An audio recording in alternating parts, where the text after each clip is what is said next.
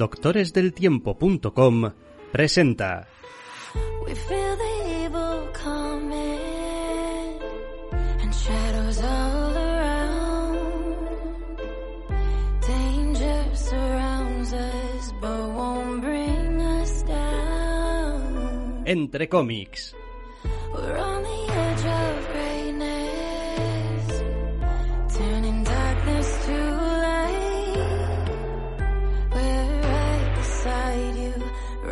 to fight. Bienvenidos, queridos oyentes, a una nueva edición de Entre cómics. Mi nombre es Miquel Urquidi y me acompaña, como siempre, Alexander Díaz. Muy buenos días. Muy buenas. Tampoco voy a prometer que esta semana sea la última, pero vamos a recordar que tenemos un canal de YouTube. Sí, es verdad.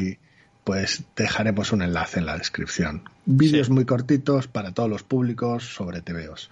Tampoco voy a extenderme mucho más. Os dejáis caer si no lo habéis hecho ya y a ver qué os parece. Eso es. Y también que el otro día me comentaste algo de si no llegas al menos a 100 suscriptores, no puedes hacer unos enlaces molones con el nombre de tu canal para que la gente pueda encontrarlo fácil. Sí, bueno, más que encontrarlo fácil para enlazarlo fácil. En vez de poner el clásico youtube.com barra c barra lo que sea ristra de números, pues puedes poner lo que quieras. Que siempre es más sencillo a la hora de escribirlo. Eh, llevamos dos tercios, ya 66, pues un poquito más y casi lo hemos conseguido. A tope. Eh, sí, Por venga. lo demás, esta semana tenemos unas poquitas de novedades, unas cuatro, y además tenemos un par de números dos. Irresistibles, no hay muchos, pero son interesantes. Vale, vamos a empezar. Lo hacemos hablando de Giga, número uno, escrito por Alex Pagnadel, eh, con dibujo de John Lee y con colores de Ross. Es un tebeo de Vault. Bueno, he dicho Giga, igual es Giga, pero vaya. Ahí ya las pronunciaciones es lo que son. Al final, eh, roboces gigantes. Pues sí, eh, el TV es para Vault y tenemos aquí, pues eso, una especie de post-apocalipsis por duplicado, y ahora lo explico, con gente viviendo en lo que queda de unos robots gigantes. Digo post-apocalipsis por duplicado porque el TV arranca ya con, un, con una civilización que, bueno, pues se ha alzado de una serie de eventos y después de una escena más larga de lo que esperaba, eh, nos coloca 13 años después de eso con el follón pues algo más deteriorado, por decirlo de alguna manera, sobre todo para nuestro protagonista, que malvive como puede pues saqueando, arqueo saqueando robots gigantes. Sí, la verdad es que mm, temo un poco por este tebeo. Temo un poco porque quiera morder más de lo que puede tragar. La verdad. Porque nos presenta todo un mundo nuevo, eh, toda una civilización, una sociedad en torno a estos robots gigantes, ya sea bien adorándolos barra utilizándolos como bueno pues un elemento para subsistir barra directamente casi odiándolos o estando en contra y tal. Eh, pero después tenemos esta historia muy personal de, este eh, chaval que pues está con sus movidas y le pasan cosas bastante curiosas y bastante únicas al menos según lo que eh, parece. Y no sé yo muy bien si el TVO va a ser capaz de eh, ajustarse bien o de equilibrar bien esas dos partes de la balanza, porque al principio parece como muy centrado en esta sociedad y cómo funciona y cuáles son sus creencias, etcétera, etcétera. Luego parece ir basculando más hacia el tema personal, lo cual está bien, pero para entonces ya te ha dado como medio te veo del otro. Es una sensación rara, porque en general no es un TVO que me haya causado gran impresión, no es un TVO que tenga demasiado interés en seguir leyendo, pero al mismo tiempo es el típico TVO al cual tampoco le puedes señalar grandes errores aquí y allá, ni una multitud de pequeños especialmente. Creo que es más una cuestión del ritmo y del enfoque. Es decir, Ah, tal y como comentabas, el, el TVO está un poquito disperso. Muestra múltiples puntos de vista desde múltiples ángulos, tanto distintos bandos como distintos personajes dentro de un mismo bando, o parece que dentro de un mismo bando, con múltiples tramas a distintos ritmos, más el, esa suerte de flashback inicial. con lo cual al final el TVO se dispersa y aunque emocionalmente tiene una serie de momentos más que correctos, en general como la apuesta no es clara, todo el TVO se percibe como un tanto disperso. Sí, a ver, lo demás es uno de estos TVOs también bastante agradecidos eh, visualmente, que no corre riesgos excesivos en cómo pues se plantea la página ni cómo hace la narración, es decir, es muy aseadito, cumple prácticamente como decías en todos los planos y la verdad es que es eso, es como pues es un TVO que seguramente habrá gente con la que encaje muy bien o conecte muy bien. A mí simplemente me ha parecido como, vale, está todo esto, pero a pesar de que me he leído todo el número uno, no sé, todavía tengo mis dudas de si realmente quiero subirme a esta atracción, porque hay algunos aspectos muy concretos que me llaman la atención y me gustaría ver explorados con cierta profundidad, pero tengo la sensación de que el TVO no va a poder quitarse esta visión eh, desde muchos ángulos que tiene. Va a querer contar un poco todo. Sí, que esa es un poco la sensación general que permea lo que nos ha dejado el TVO. El decir de, ah, pues esto está bien, esto está simpático, esto está interesante, esta parte igual un poco menos, esta parte más, emocionalmente resuena, pero esa falta de enfoque hace que al final los elementos queden un poco vacíos y que, claro, uno sea poco optimista de cara al futuro. Mm, en cuanto a temas más formales, sinceramente no tengo demasiadas pegas. Tal vez apreciaría un acting un poquito más redondo para que los momentos emocionales resuenen un poco más, porque no siempre está acertado a nivel expresivo, aunque está, es un tema perfectamente correcto sin, sin problemas graves, ¿eh? Pero le falta ese extra que realmente haga que resuene un poquito a nivel de cómo está construido el mundo, diseño de personajes, entornos y demás, está muy bien y el color, aunque no sea nada destacable, que no haga una apuesta definitoria por ninguna atmósfera en concreto, ningún acercamiento en concreto, es un color, vamos, más que perfectamente válido. Sí, no sé, no sé. Mezclar robots con religión, con eh, bandos de gente, no voy a decir salvaje, pero dan a entender como medio salvaje y tal, y anti, anti cosas. Y es como, pues, pues tienes un montón de, de elementos eh, aquí. Eh, lástima que no hayas podido más que mostrarme la superficie de todos ellos. Es probable que un segundo número deje mucho más claro ¿eh? el enfoque del eh, TVO y podría ser uno de esos de esas colecciones que te leas el número 2 y digas ah bueno vale ok ya ya empiezo a ver un poco por dónde vas y hacia dónde va la apuesta pero el primero es simplemente pues es correcto es limitadamente interesante. Mm, bien pues dependerá de cómo te entre tiene un poco esa pinta, sí. No es el único TVO que está quejado de ese síndrome esta semana, de decir seguramente un número 2 eh, redondee la situación, pero claro, el que el primer número sea tan disperso, además de resultar insuficiente, hace que esa apuesta sea un poquito más dudosa. Dependerá seguramente de la semana en la que salga ese número 2, al menos en mi caso. Sí, creo que en el mío también. En fin, eh, pues Giga, uno de Alex Pagnadel, John Lee y Ross para Vault, para abrir este entre cómics. Y vamos a seguir adelante hablando de un TVO de DC, aunque no de su línea superheroica. Se trata de The Last God, Songs of Lost Children, número uno. En realidad es un one shot. Eh, escrito, a ver, espera, aquí hay mucho crédito. Está del creador Philip Kennedy Johnson, pero después está escrito por Dan Waters, dibujado por Steve Beach y coloreado por Dave Stewart. Pues sí, aquí tenemos un one shot en el universo este de The Last God, el cual hablamos del número uno, no se me parece que haga una vida de aquello. Hace, hace un año. Hace un año, prácticamente, sí. Creo que fue en noviembre del año pasado. Supongo que el que me parezca que haga más tiempo es un efecto 2020, pero bueno, a mí me parecía que hacía un montón de aquello y que no nos encajó bien aquel mundo de fantasía.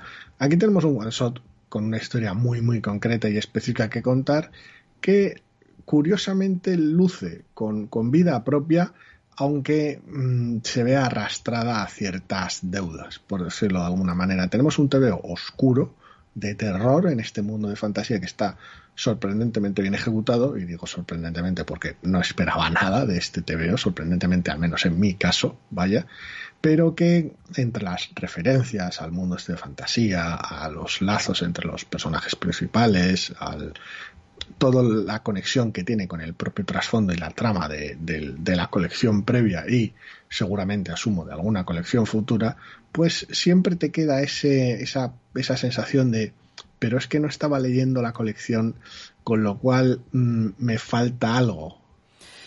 En mi caso no ha sido una molestia casi lo he agradecido. Para mí ha sido una de esas lecturas como cuando antaño de pequeño cogías un número suelto de alguna colección y no sabías muy bien exactamente de dónde iba, pero el tebeo tenía chicha por sí mismo. Y bueno, igual había alguna referencia que no captabas, o algún personaje que no habías visto, o alguna cosa que se mencionaba que tal, pero en realidad eh, todo lo que hacía el tebeo interesante per se estaba en el tebeo que te estabas leyendo. Y yo creo que eh, este te veo entra muy bien dentro de ese tipo de obra. Es como, sí, tiene unas deudas, tiene eh, unos precursores, seguramente intentará dejar camino hecho para algo que venga después, pero en realidad es una historia de terror eh, sencillita pero de las que está muy bien contada, eligiendo muy bien, pues eso, pues qué tipo de dibujo quiero, qué tipo de atmósfera quiero,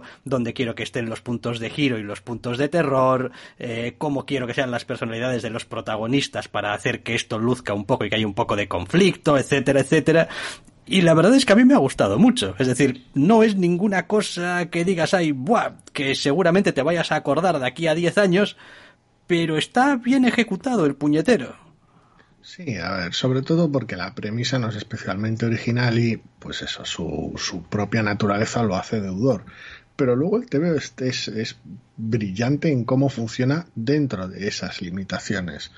Todo el arte es increíblemente oscuro, muy trabajado, una cantidad brutal de cross-hatching en las sombras, lo cual genera todo un entorno de fantasía oscura que pues no estaba presente, por lo menos en aquel primer número que recuerdo más genérico y más tópico.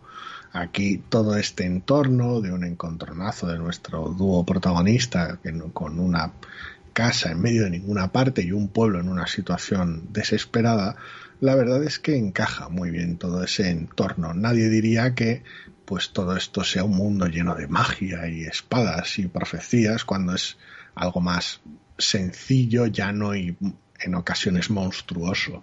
Mm, sí, no, ya digo, eh, a mí me ha gustado mucho. La historia no deja de ser la clásica historia de, pues, fulanito y menganito o fulanita y menganita están dándose una vuelta por el reino porque han oído que hay pues malestar y cosas raras en el reino y vamos a ver si esto es verdad o no y llegan a un sitio y se topan con una situación, parece todo más o menos normal, algo se tuerce, mm, hay que resolverlo de una manera u otra. Eh, estructuralmente es el jodido ABC de este tipo de historias, pero hay una razón por la cual este tipo de historias se siguen contando y siguen contando casi siempre con la misma estructura y de la misma manera, porque funciona muy bien.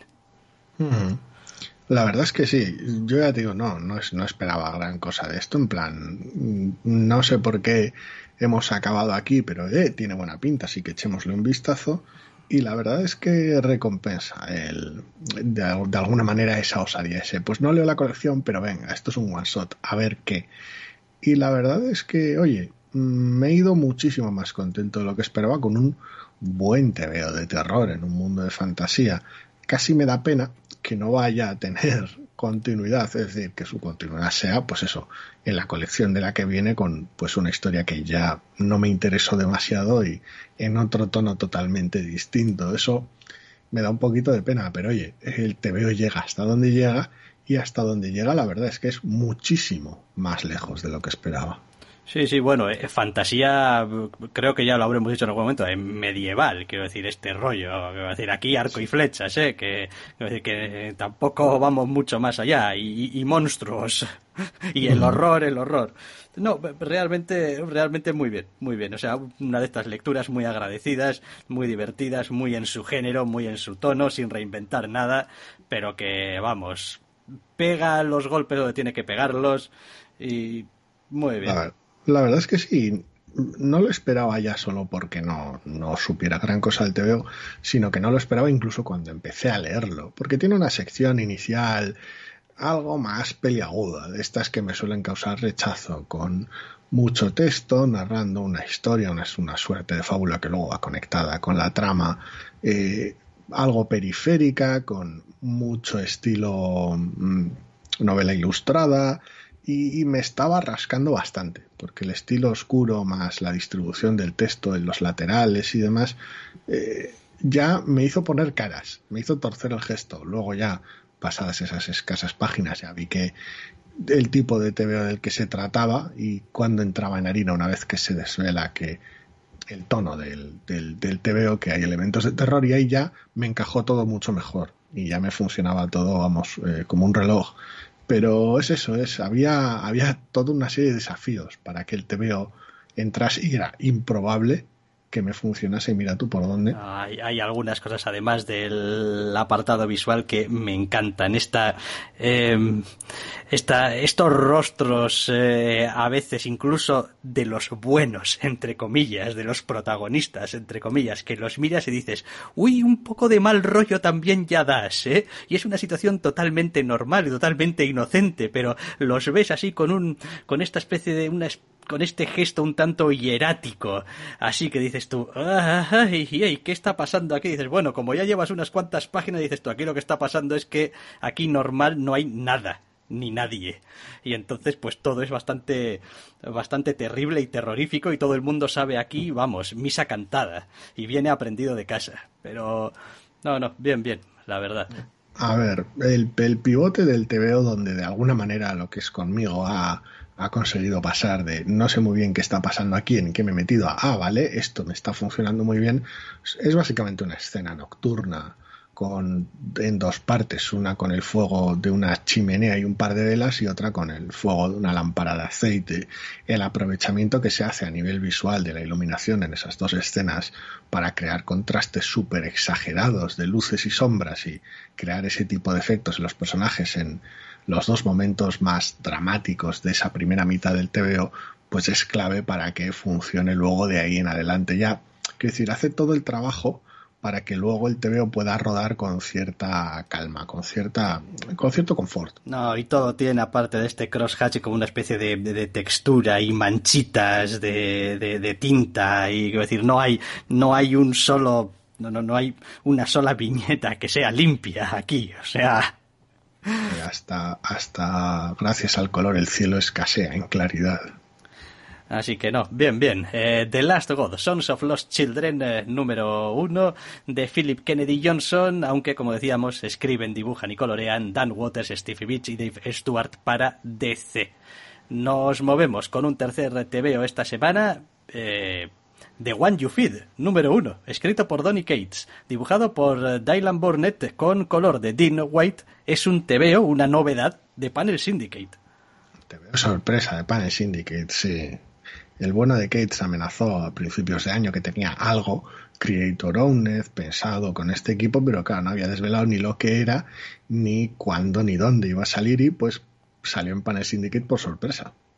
Sí, la verdad es que sí. Y bueno, a ver, ya desde el principio esto también está muy, en cuanto a su eh, formato, muy explicado. Van a ser cinco números. Eh, como siempre en Panel Syndicate, pues paga lo que quieras. Y es un TVO que yo no sé, en algún sitio he oído mencionado de rollo precuela de God Country. Yo no sé, porque tampoco leí aquello. Sí, a ver, voy a explicarlo así muy brevemente. El TVO en cuestión nos plantea un mundo contemporáneo similar al nuestro en el cual monta un desastre a base de que la gente de noche, de golpe y porrazo, se transforme en monstruos y se líe. El TVO establece unas explicaciones que tampoco tiene sentido dar ahora y después hace avanzar el tiempo poco a poco, viñeta a viñeta a golpes, hasta encontrarnos más de 300 años después, más de 300 años después, en cómo la humanidad se las ha arreglado para establecer una especie de feudalismo extraño y sobrevivir a esa, situación. El protagonista es el joven príncipe que es puesto a prueba para ver si es un heredero digno del reino. Básicamente ese es el núcleo del TVO. En cuanto a su conexión con aquel otro, básicamente porque lo dijo Cates en su momento. Que si tiene una conexión con aquel TVO, eh, no dijo cuál y el primer número tampoco desvela cuál. Así que pues estamos por verlas venir en ese caso. No con gran interés, porque aquel TVO pues no me entusiasmó. Pero ya, bueno. ya, bueno, a ver, en cualquier caso, em, tengo sentimientos un poco encontrados con The One You Feed y no tiene que ver con el TVO en, en sí mismo necesariamente. Quiero decir, el TVO me ha gustado bastante, pero tiene unas cuantas cosas que eh, conceptualmente y en el vacío detesto bastante, como una narración continua en, en, en cartuchos, en cartelas, eh, que me toca un poco la moral, porque no te libras de ello ni con agua caliente, y hasta cierto punto me parece que es un tebeo demasiado normal, eh, cogido con pinzas esto, de los que tiene Panel Syndicate. Es como, pues está bien, es un tebeo de, de, de, fantasía y tal, está muy bien dibujado, es bonito, está bien estructurado, eh, tiene su cierto ritmo, aunque te da un poquito la brasa.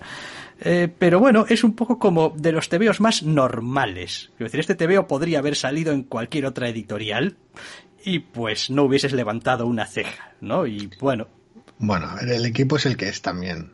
O sea, hay que decir, levantar cejas las habrías levantado, pero estamos acostumbrados a un contenido, a ver, no necesariamente más experimental, pero sí más osado en, en Panel Syndicate, la mayor parte de los, de los casos, sobre todo cuando encima se trata muchas veces de tebeos apaisados. Eh, este es más conservador en ese aspecto. Y sí, todo el tebeo está lleno de narración por parte del protagonista hablando de los sucesos en pasado lo cual pues claro lo deja todo carente de esa tensión.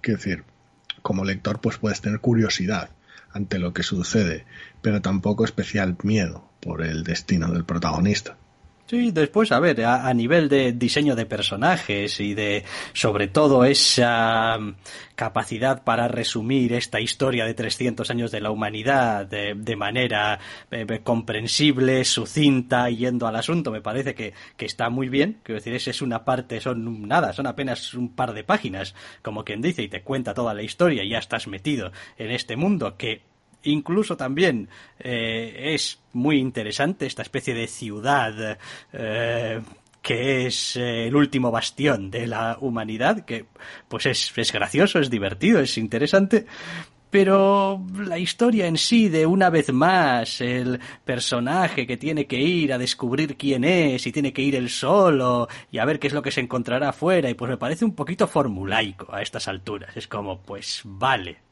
una vez más, ¿no? Nuestro héroe que tiene que ir a, pues, cumplir su, su viaje, casi casi, su camino del héroe, ¿no? Su viaje del héroe. Se le entrega hasta la espada y todo. A ver, original no es. Y ciudades amuralladas, últimos bastiones de la humanidad, los tienes a paladas. Al final supongo que es la manera de contar las cosas y donde te centras. Quiero decir, ahora mismo de hecho estamos leyendo Big Girls, por ejemplo, que también tiene un último bastión de la humanidad, etcétera, etcétera, etcétera. Eh, es complicado, porque al final se trata de cómo presentas las cosas. Y la presentación es en general muy llamativa, muy interesante. Pero una vez más entran en juego las expectativas que al menos yo tengo cuando sale algo de Panel Syndicate. Y no es que le pida más como tal en general al TVO, aunque ya hemos hablado de cierta osadía, que no me cabe duda que Cates no es de los que suelen ser discretos, con lo cual tendrá sus giros más adelante. Pero sobre todo tengo la sensación de que es demasiado tradicional a nivel formato. Y me explico. Este número uno se antoja escaso. Es decir, es una carta de presentación brillante, pero es una carta de presentación y lo es porque no es un TVO de 20 y muchas, 30 y tantas páginas que puedas encontrar con mucho más cuerpo, es un TVO de 20 páginas. Con lo cual, pues le da para lo que le da. Y lo que le da es el clásico TPO americano número uno de mira, esto es lo que tengo, vuelve el número dos que ya te empieza a contar cosas. Sí, sí, incluido, incluido un cliffhanger de los de toda la vida, de final de número uno, con protagonista en peligro, que dices tú, ¿en qué peligro, melón? Que me lo estás contando desde el futuro. Con lo cual, el TVO en general no tiene nada de malo como hablabas antes, los diseños de personaje me gustan mucho, la voz del protagonista es interesante, todo el planteamiento, aunque no sea original, como está contado es muy muy llamativo, los colores plantean una todo un mundo vibrante que es muy chulo. El pero color me es- gusta mucho, sí. Es en general una apuesta más tradicional de lo que esperaba. Esperaba más osadía. Yo en el momento en el que vi cómo espera Donny Cates, Panel Syndicate, esperaba algo chifladísimo, claro, quiero decir, porque Cates ya es conocido por tener cierta osadía a la hora de contar cosas, incluso dentro de dentro del mainstream más conservador de Marvel. Eh, con lo cual aquí esperaba algo todavía más loco, más suelto. Y me encontró con un TVO que es correctísimo, está muy bien, pero es una apuesta como muy segura. Sí. Con lo cual, aunque el TV esté muy bien y tenga muchas ganas de ver cómo se desarrolla el número 2, supone casi una decepción por, una vez más, como decía, las expectativas. Sí, las expectativas son puñeteras y todos tenemos que gestionarlas como podemos y aquí siempre intentamos ser lo más cercanos a lo que pues nos parece de verdad. Es como no voy a ser yo quien eche en absoluto ninguna eh, cosa en cara a este TVO porque me parece que el TVO está perfectísimamente bien. O sea, a ratos, a ratos muchísimo más que bien. Quiero decir, está francamente bien y tiene elementos que me gustan mucho pero eh, la sensación que me deja a mí al final es de decir, ah, pues, eh, ok, ok, pues vale, eh, no sé, a ver, también encima, a ver, has tenido la, ha tenido, a ver, no voy a decir la desgracia, porque al final, oye, cada uno elige cuando publica sus tebeos y, y tal, pero ha salido la semana siguiente del número 2 de Friday. Y, pues chico, eh, que es que no vivimos en el vacío, es que... Es complicado. Quien sea el guionista, quien sea el artista, quien sea el colorista, en qué editorial salga, la portada, todo va condicionando paso a paso cómo te vas a acercar a un Sí. TVO. Y lo de las 20 páginas casi casi es, es un poco como, hombre, tíos, que no tenéis limitación de páginas. Es decir, eh, muchísimos autores seguramente cuando hables con ellos respecto a qué limitaciones eh, ofrece el TVO mainstream y tal, y eh, muchos te mencionarán que bueno, es que tienes que tener 20 páginas, es que tienes que tener un formato muy cerrado, es que no puedes no sé qué. Digo, coño, aquí tenías la oportunidad de hacer lo que quisieras y lo que has querido hacer es exactamente lo mismo. Mm, sí, a ver, Cates ya, ya dijo en Twitter el propio día del lanzamiento, ah, respondió la pregunta de, oye, ¿esto en papel? Esto en papel sí, en cuanto esté acabado. Entonces, claro, operas en esa en ese, en ese marco, Si no se- de alguna manera. Si no se ha convertido ya, va camino de convertirse en eh, algo que, a ver, Panel Syndicate va a tener que aprender a gestionar. El rollo este de que pues sus tebeos acaban en papel y que los autores que quieren publicar con Panel Syndicate quieren que salga en papel y por lo tanto para facilitar que salgan en papel directamente a veces seguramente ni se planteen el hecho de otros formatos o alguna cosa un poco más experimental justamente en el formato en el que podrías permitírtelo Bueno, a ver, al final es lo que tiene. Eh, son TVOs de creador y los creadores tienen toda la libertad que quieren para hacerlo como quieran. Incluso si como quieran es tradicional.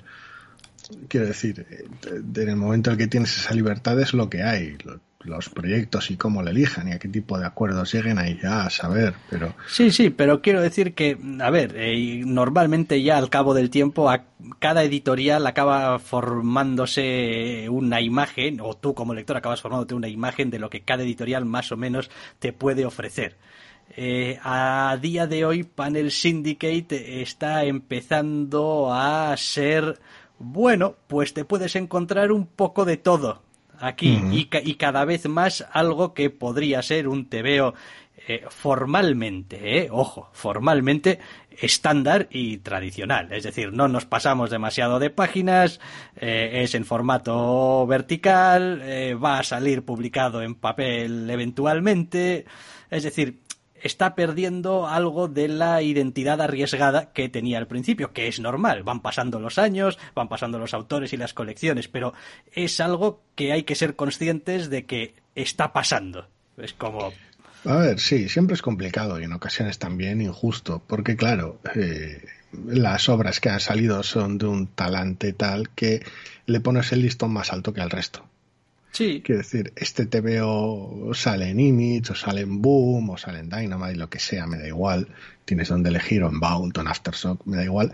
Y eh, toda esta conversación, todos estos últimos minutos que vamos hablando, no hubieran sucedido. Es como, ah, pues un TVO muy chulo de este equipo y tal y cual, que se queda un poquito corto y tengo ganas de ver el 2. Y, y estaríamos ya con el siguiente TVO. Sí, sí, sí, claro. Las, las quejas, entre comillas, las observaciones hubieran acabado ahí. Sí, sí, pero, pero yo, por ejemplo, ahora empiezo a plantearme que no sería una cosa totalmente extraña y fuera de lugar, por ejemplo, y no tengo ni idea, ¿eh? Quiero decir, pero que cogiese, por ejemplo, un David López y dijera, igual después me da más problemas que otra cosa, el formato panorámico cuando lo paso a papel y tal, y además es más complicado de trabajar o estoy menos acostumbrado o lo que sea, pues igual el volumen 2 lo hago en, en vertical y a otra cosa.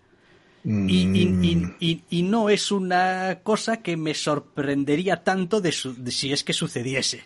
Es como, Mm, No creo. No, yo tampoco, yo tampoco, pero, pero estamos empezando a caminar ese camino en el que, pues tampoco sería una cosa de decir, oh Dios mío, ¿cómo es posible que, pues no, porque, A los que tengan la edición en papel del primer volumen les haría un destrozo visual arquitectónico de estos de estantería importante. eh, bueno, oye, mirándole a eso tenemos que estar haciendo las cosas.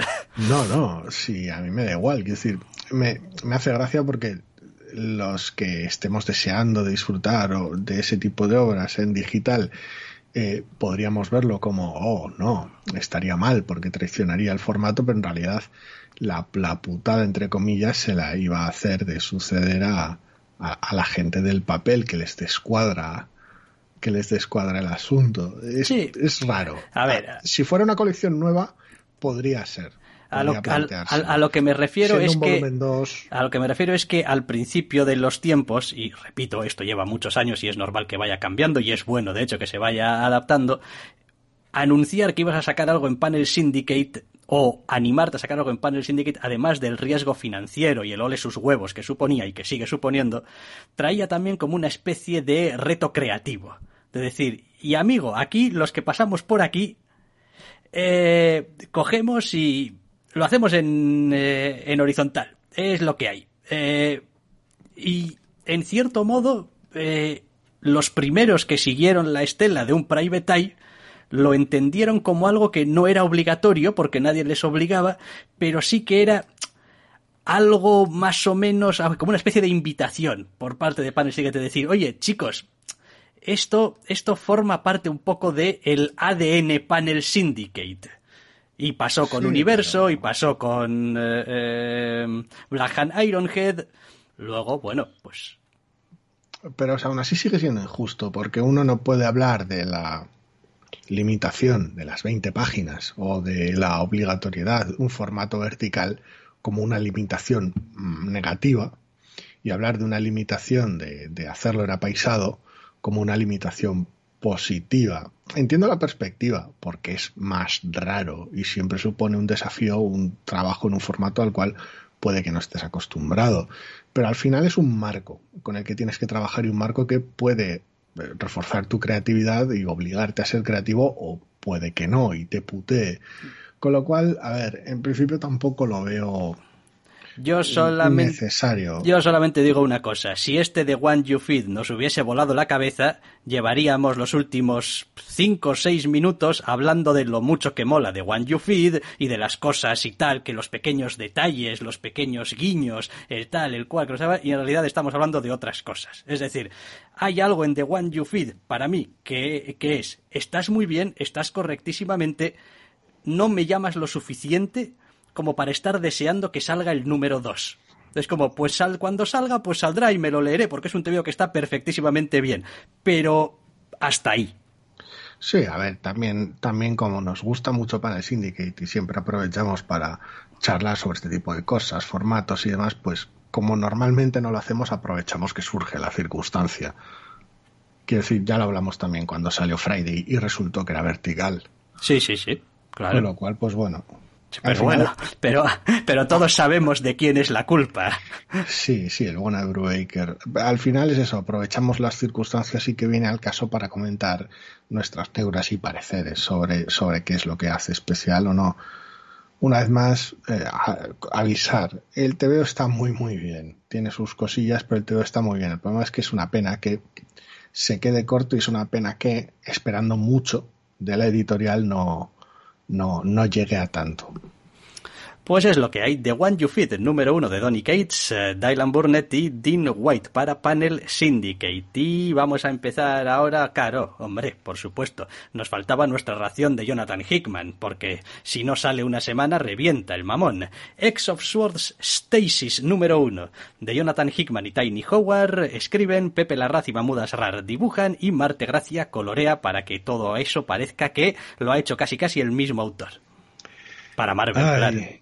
Ay, sí, número, número único, número 11 de 22 del evento este horrible de Ten of Swords y, y yo qué sé ya. Quiero decir, a ver, se las arreglan para que el TVO funcione. Y se las arreglan para que el TVO funcione, uno, porque el equipo artístico es una barbaridad y dos, porque Hickman no es tonto e incluso aunque pues intente crear universos enteros y cosmologías y, intrahistorias loquísimas de la noche a la mañana es bueno haciéndolo.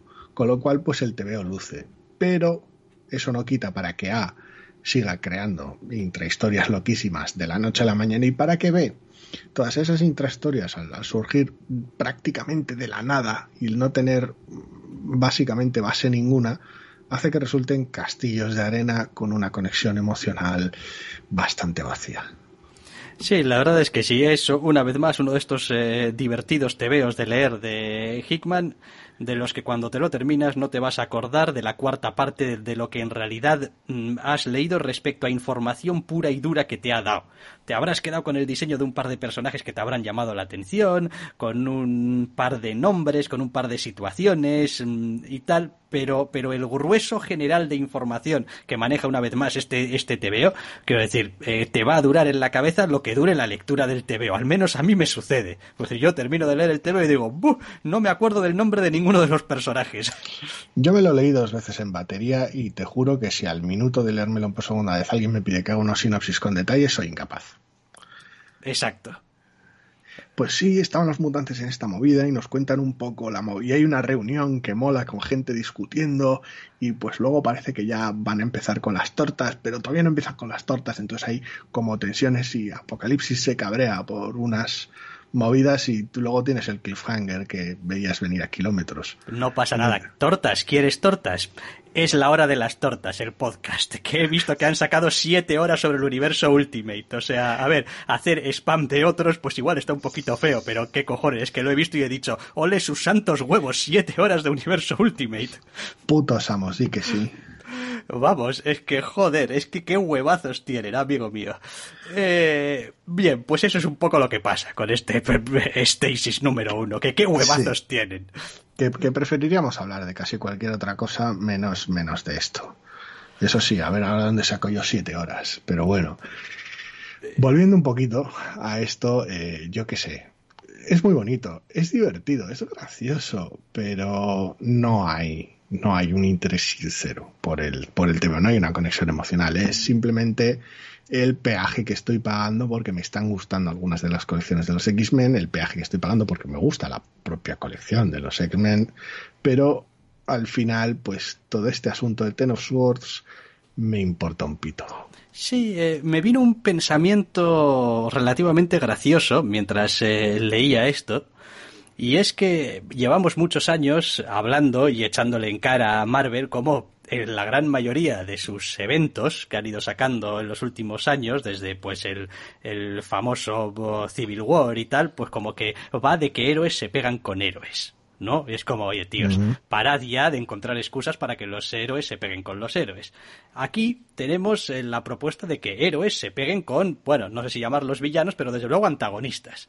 ¿Qué pasa? Pues que son todos nuevos y hay que crearlos todos y hay que darles trasfondo y hay que hacer que le importen algo al lector. Y eso es la hostia de chungo, porque Hickman lleva números y números y números y números intentándolo y todavía no lo ha conseguido. Entonces, visto eso, dices tú, hombre, desde ese punto de vista, utilizar eh, por enésima vez al Doctor Muerte o utilizar por enésima vez que se peguen los héroes, al menos la parte emocional, en teoría, la deberías tener cubierta. Todo el mundo conoce a esos personajes y todo el mundo tiene alguna clase de mm, cariño hacia ellos. Es complicado, porque incluso con la cantidad de números que, tiene Hickman a su disposición, casi te haría falta una estructura más típica de un manga a la hora de presentar antagonistas a golpe de flashbacks y demás a lo largo de su presentación, a lo largo posteriormente del primer conflicto, también en la pelea más meter más flashbacks para que te llegasen. En su lugar, como a Hickman le gusta lo que le gusta, todos esos números previos, los números de X-Men y demás, los hemos tenido pues más bien para presentar lo que son el mundo, el universo, sus ideas locas de construcción de mundo y no a la gente que lo puebla. Con lo cual en ese aspecto queda un tanto carente. Tenemos ahora otros 11 números por delante, que bueno, pues se los va a leer su tía, pero como tal números propios de estos one shots que le gustan a él hay dos. Uno la semana que viene, creo, o algo así. Sí.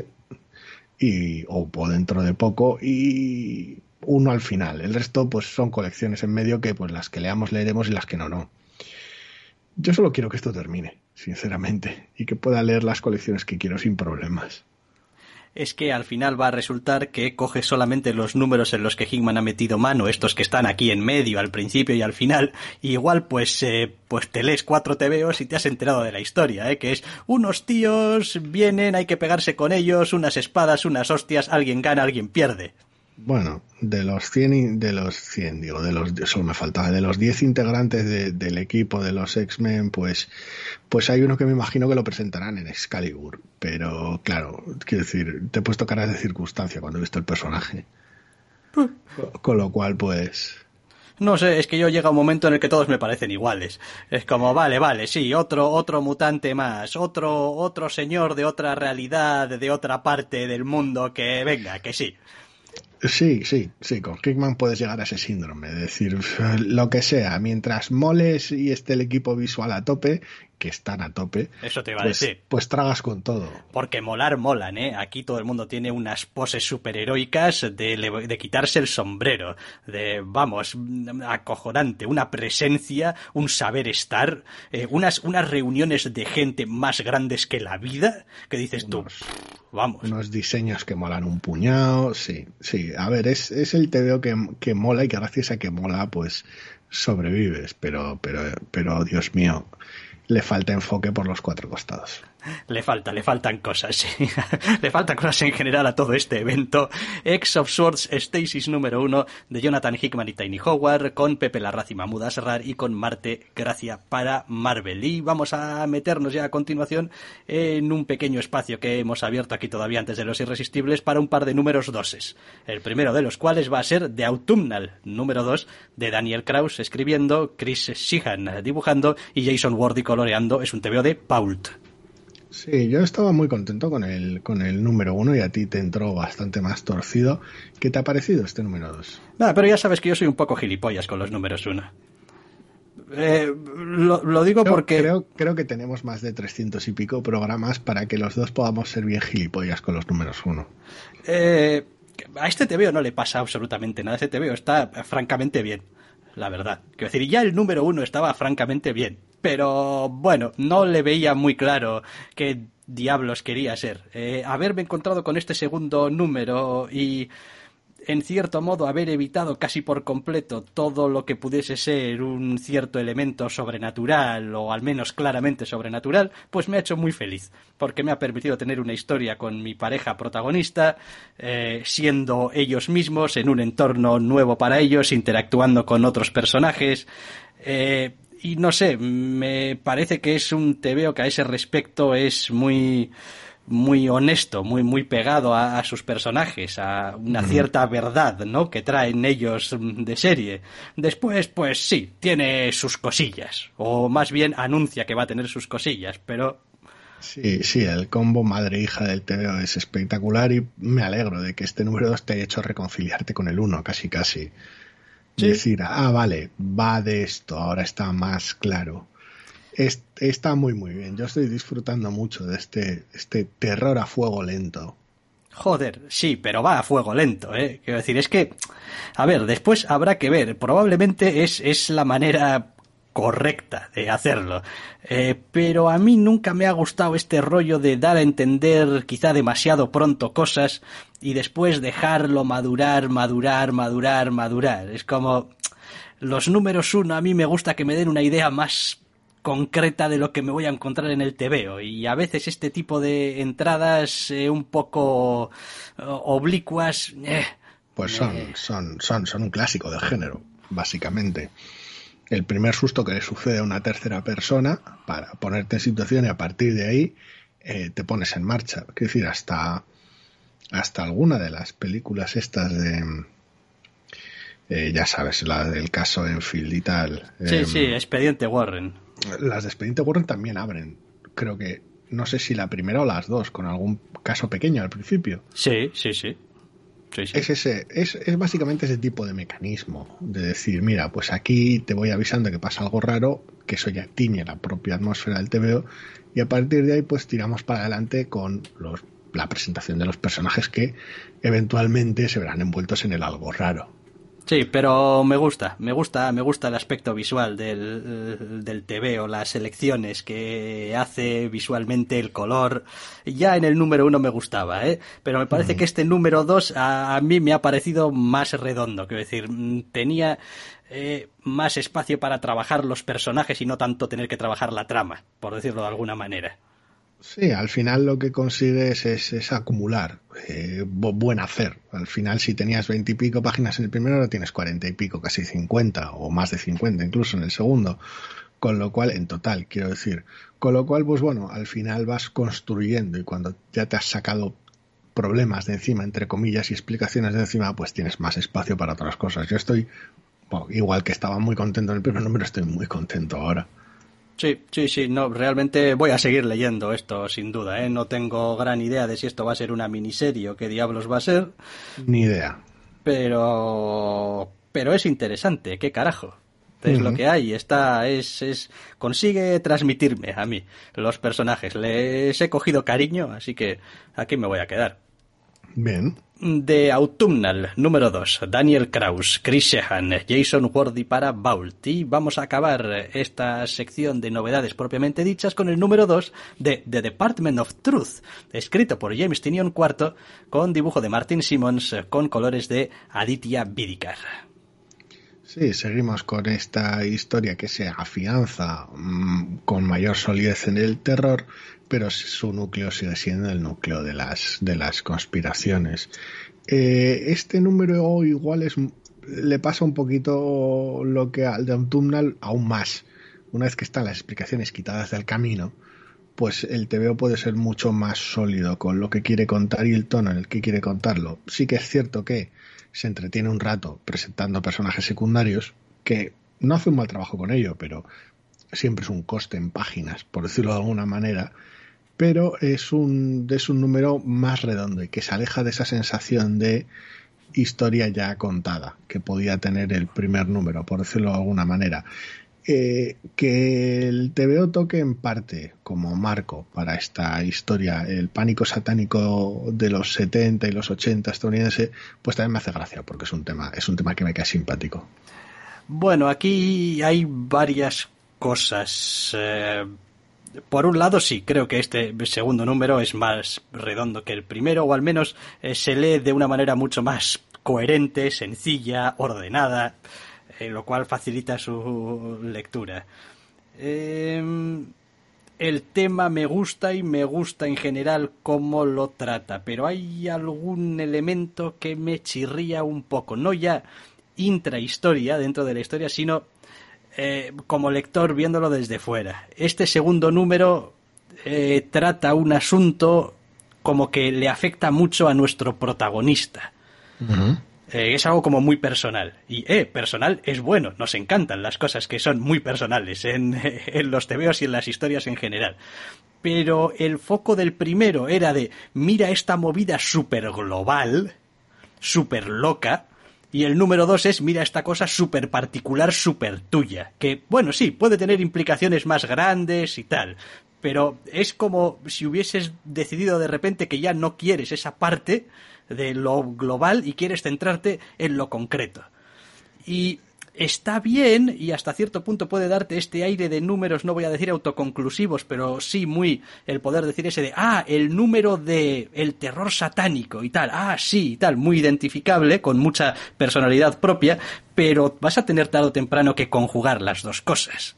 Sí, que luego el TVO pues termine como termina y esto se vaya a prolongar, pero es una apuesta curiosa. Eh, en mi caso en general es de agradecer, sí que llama la atención el decir, ah, vale, nos vamos a centrar en esto, pero es de agradecer, porque al final, aunque conocíamos buena parte de su de la carrera profesional de nuestro protagonista y se hacía alusión a algunas cosas más personales en el primer número, aquí tenemos la oportunidad de ver buena parte de esa vida personal y de ver ciertos antecedentes y de cómo el propio protagonista puede servir en ocasiones de, de, proxy de cualquier habitante del mundo de este TVO. Es decir, lo que le ha pasado a él, vemos que también le ha pasado a otra gente y que este tipo de cosas, de fenómenos que trabaja el TVO, le pasan a la gente y le afectan en su vida, por decirlo de alguna manera. Es decir, es el protagonista sigue siendo el protagonista, pero también es todos los habitantes de este mundo que tengan un roce extravagante aquí o allá a lo largo de sus vidas. Entonces, consigue que funcione, sí que pierde esta gran esta perspectiva de gran conspiración con agentes en las sombras que están haciendo cosas, lo convierte en algo más de alguna manera casi pasivo, en algo que sucede más que en algo que es hecho.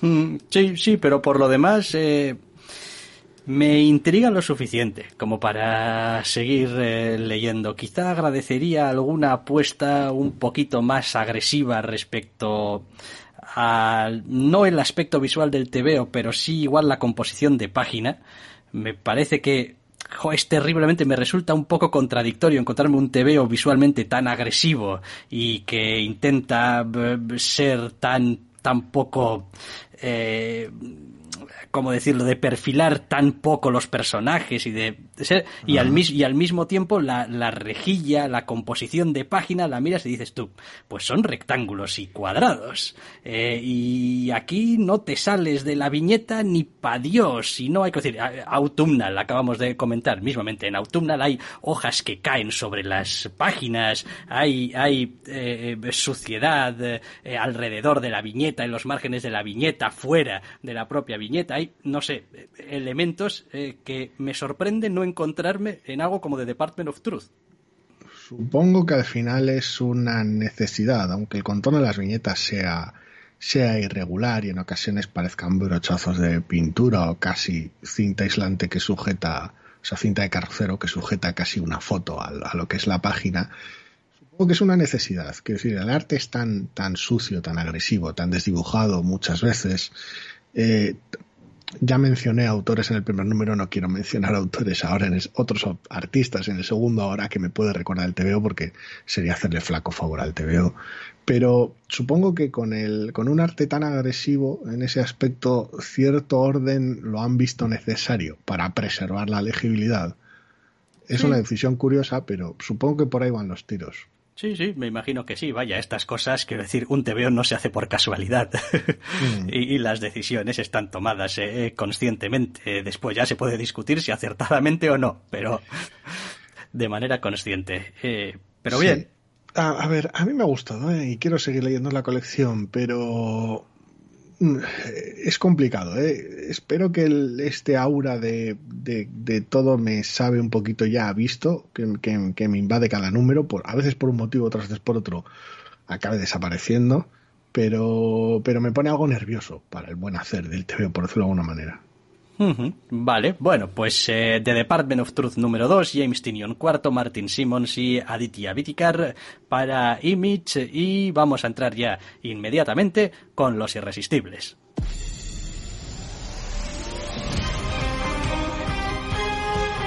no solo de novedades vivimos los doctores.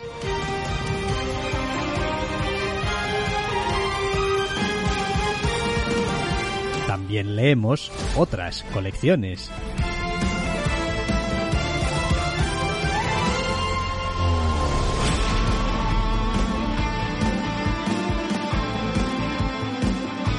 Y aquí están, porque nos encantan.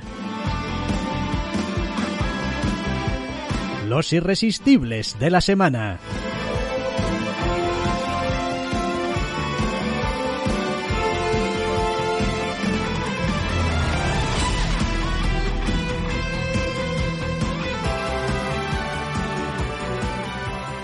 Lo dicho, que entramos con los irresistibles y lo hacemos con el número 5 de Doctor Afra. Eh, sí. Mm, El buen hacer de la serie ha tenido bien que el arco no sea de seis números. Básicamente. Con lo cual, en esta jugada un poquito astuta por parte del equipo, es decir, vale, ya hemos hecho el trabajo que tenemos que hacer, hemos presentado a los personajes, vamos a llevarlos al punto culminante de este arco, vamos a rematar la construcción de personajes y vamos a rematar nuestra primera historia. Y en ese aspecto creo que, creo que el equipo lo ha clavado. De decir, mira, esto ya- el trabajo ya está hecho. Y para cuando termina, te veo, yo lo he terminado con una sonrisa y cara de satisfacción. Decir, bien, ahora ya sé quiénes son, esto ha terminado de manera, de manera que ha molado. Ahora ya puedo funcionar con este TVO. Me gustan mucho sus personajes. Ahora ya los conozco. Ahora ya me siento cómodo. Sí, eh, la verdad es que este es un número muy Doctor Afra.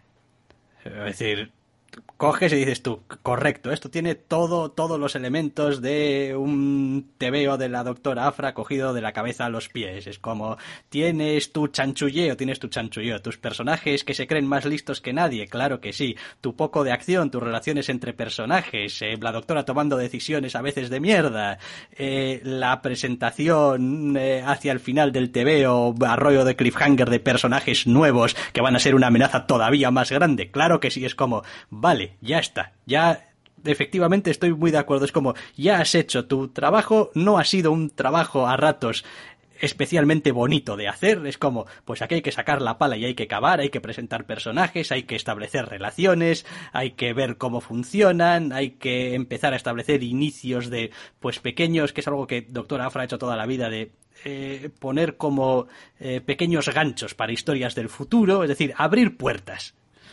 Y pues lo hace. Y yo creo Ah. que ahora ya puede empezar ya a, a tirar. Quiero decir, ahora mismo, tal y como ha terminado el arco, lo bien que ha terminado de decir, la confianza que genera, la única incertidumbre que hay es para con el arte. Es decir, perdemos a Marica Cresta y parece que el siguiente arco arranca con Rey Anthony Haight. Así que habrá que ver qué tal funciona. Sí, eso siempre suele ser un problema también en estas colecciones. ¿eh? Ya veremos, ¿eh? no tiene por qué serlo, pero es esa. eh, La única duda a estas alturas es, es esa. Quiero decir, durante los primeros cuatro números nos han plagado muchas más dudas de la caracterización, los personajes nuevos, el ritmo, qué tal iba a funcionar.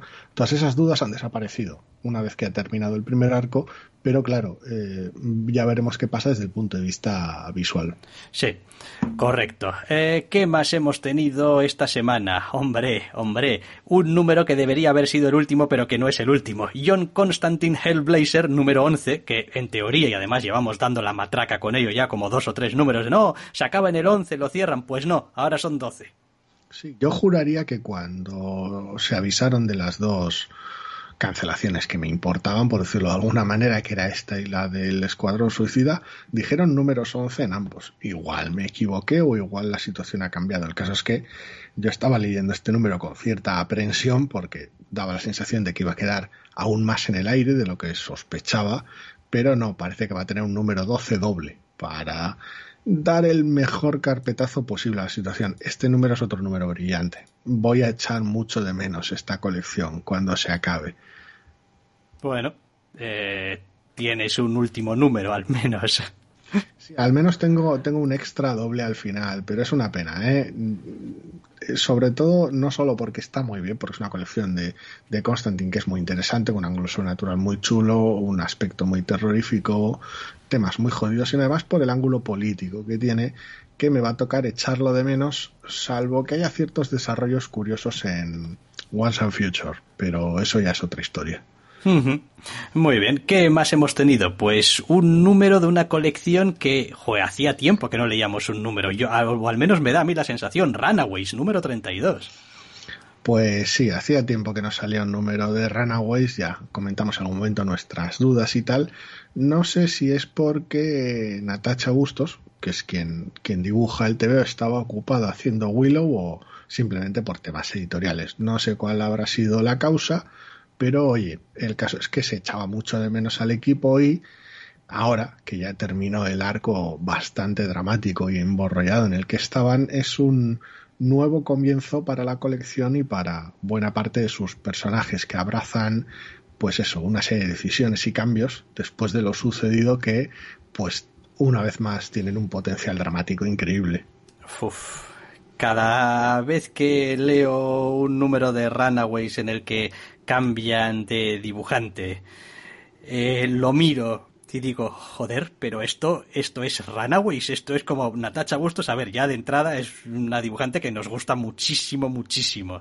Pero bueno, siempre cada uno tiene su estilo y pues deja su marca y evidentemente pues aquí también ocurre. Pero joder, no puedo dejar de oír a Javi García, Javi García, Javi Rodríguez en mi cabeza diciendo, es que el, es que el color dibuja mucho hoy en día. Digo, pues debe de ser que sí también, porque miras este TVO y dices tú, hostia, esto es Runaways al 100% y no hay ninguna cosa que rasque aquí, que digas, ay, pues el diseño de este personaje o este tal, este... No, no, está, está todo perfectamente en su sitio.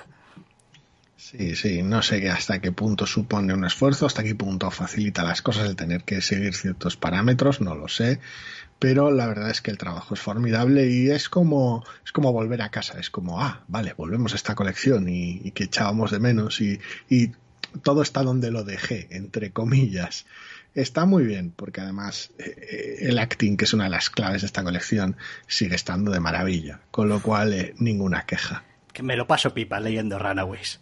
Me encanta, me encanta. Ya lo he dicho alguna otra vez también, pero es que eh, me reconcilia con el mundo leer esta jodida colección. Eh, Runaways 32, ¿y qué más? Oye, ¿cómo has terminado al final? Porque Sex Criminals eh, número 69, G y último número. Pues sí, sí, esta, esta, ya, esta ya no te reconcilia con el mundo porque se ha acabado. Eh, aparte de la gracieta en la numeración, eh, la trama como tal, por decirlo manera, acabó en el número anterior. Esto es un epílogo un tiempo indeterminado después, que tampoco, que tampoco viene al caso y es, es esa despedida. Es, es ese te veo despedida, te veo fiesta de despedida, te veo ya sabemos que nos vas a echar de menos, así que, así que dinos adiós, por decirlo de alguna manera. Y la propia naturaleza del TVO es básicamente esa. Hay algún que otro desarrollo que tal vez puede sorprender y algún que otro giro que igual no te esperas, pero por lo demás es, es casi un homenaje un homenaje a sí misma no, porque es injusto, sería, valga la curiosidad en este TVO, masturbatorio.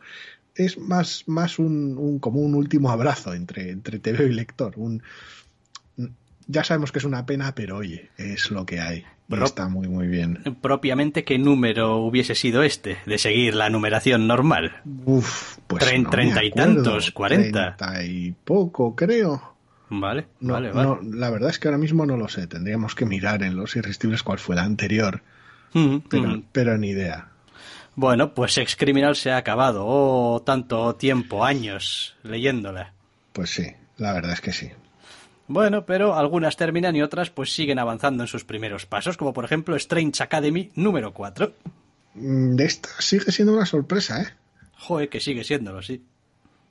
Al menos quiero decir, a ver, yo ya sé, ya, ya comenté mil veces que estas, este tipo de serie era mi debilidad, pero sigues contento con ella, ¿no? No, sí, sí, sí, sí. Está, está muy bien. Quiero decir, está muy bien, entre otras cosas, porque que cada número cuenta lo que le da la gana. Quiero decir, no, no está sujeta a una estructura más o menos predecible y más o menos aburrida de, bueno, pues son unos estudiantes y entonces pues van a ir a clase y les van a dar chapas y los profesores les van a echar el perro y eventualmente saldrá una amenaza que ¿cuántos números llevamos? Cuatro. Uy, uy, muy tarde, ya, porque que dentro de dos números hay que acabar esto, que se acaba el arco y el TPB, que venga la amenaza gorda y tal, que bueno, no digo yo que no lo hagan, ¿eh? En dos números.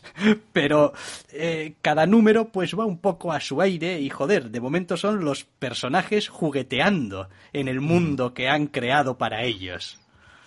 Yo me lo estoy pasando en grande, me encantan los personajes y más allá de ese ese miedo que tengo siempre con este tipo de colecciones que en cuanto pestañeo me las cancelan y no vuelvo a, a, ver los personajes nunca o casi nunca más, más allá de esa sensación de no, lo van a volver a hacer y me van a volver a dejar sin mi colección de turno con personajes jóvenes, más allá de eso me lo estoy pasando en grande. Quiero decir, por cierto, el, debería ser el 31 este número de Sex, de sex Criminals. Vale, el último vale. era el 30. Okay. Eh, muy, muy, muy chula la colección, la verdad. Eh, un, un, acting espectacular, unas ideas graciosísimas y una galería de personajes muy amplia, pero que la va trabajando poquito a poco y la verdad es que llega. Me gusta mucho, me gusta mucho. Sí, no esperaba, ¿eh? Pero me está gustando mucho. También, en fin, ya que vamos, eh, ya que estamos haciendo vaticinios seguramente equivocados, eh, suele ser el tipo de colección que a la altura del número 10, por alguna razón, eh, pierdo el interés en ella o empiezan a tener una estructura mucho más tradicional de arcos y villanos y cosas o quizás simplemente me canso de la novedad o algo así. Bueno, por ahora se ha librado del semi-evento que está afectando a los personajes jóvenes. Eh, si te la atan en alguna movida el año que viene, en algún evento del año que viene, es posible que sea ese tipo de situación. Decir, oh, venga, no podíais dejar a la colección tranquila. Ya. Pero bueno, ya de ve, momento. Ya veremos. De momento que ruede la bola. Eh, vale, de Strange Academy número 4 al que creemos que sí que va a ser anteúltimo número de Suicide Squad, número 10 de 11 toda la pinta tiene y es una pena porque es una colección brillante, pero es lo que hay. Otro número, otro número magnífico. Me, enc me, encanta además porque cuando, cuando quiere hacer según qué cosas, aunque sean en ocasiones muy cliché o, sean muy, muy, muy tópicas, eh, lo hace sin miedo ninguno porque el resto del TVO está ahí para hacer sus cosas. No, es que decir, no le da miedo ser osado cuando quiera, así que tampoco le da miedo en ocasiones pues meter algo un poquito más, más manido simplemente por puro impacto.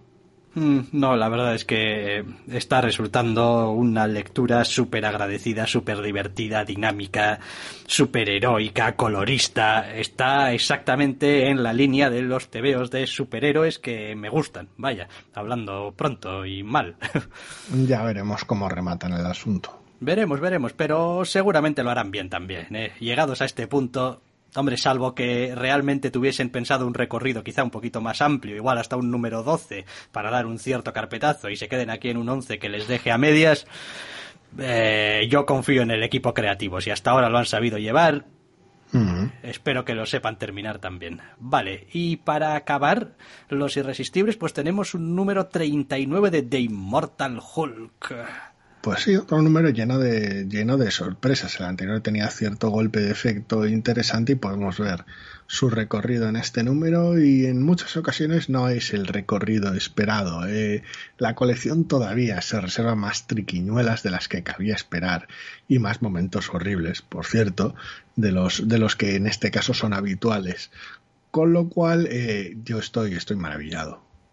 Sí, no, la verdad es que es una, es una gran colección, ¿eh? Y consigue. Mira, hay una cosa a mí que me eh, parece especialmente interesante o importante para mí como lector de esta colección, y es que sin ser un gran conocedor de todo lo, lo que rodea al mundo de Hulk, el mito de Hulk, todos los entresijos de Hulk, que si el Hulk de este color, el Hulk del otro, el Hulk del pasado, del futuro, del no sé qué, pues me los mezcla todos, los utiliza todos, eh, amalgama todas las referencias que agarra por banda y probablemente crea unas cuantas referencias más por el camino, pero a mí como lector nunca me molesta encontrarme con cosas que no sé exactamente eh, qué son o de dónde vienen o cuál es la explicación de esto. Es decir, ha conseguido crear su propio microcosmos de en el que las cosas que van sucediendo tienen sentido.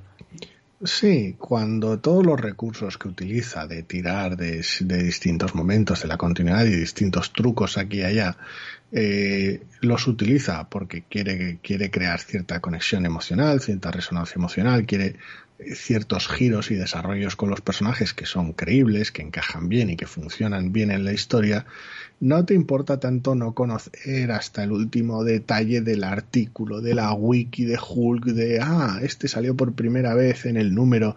Todo eso no importa, importa que en el TVO resuene emocionalmente y que funcione en esas circunstancias concretas.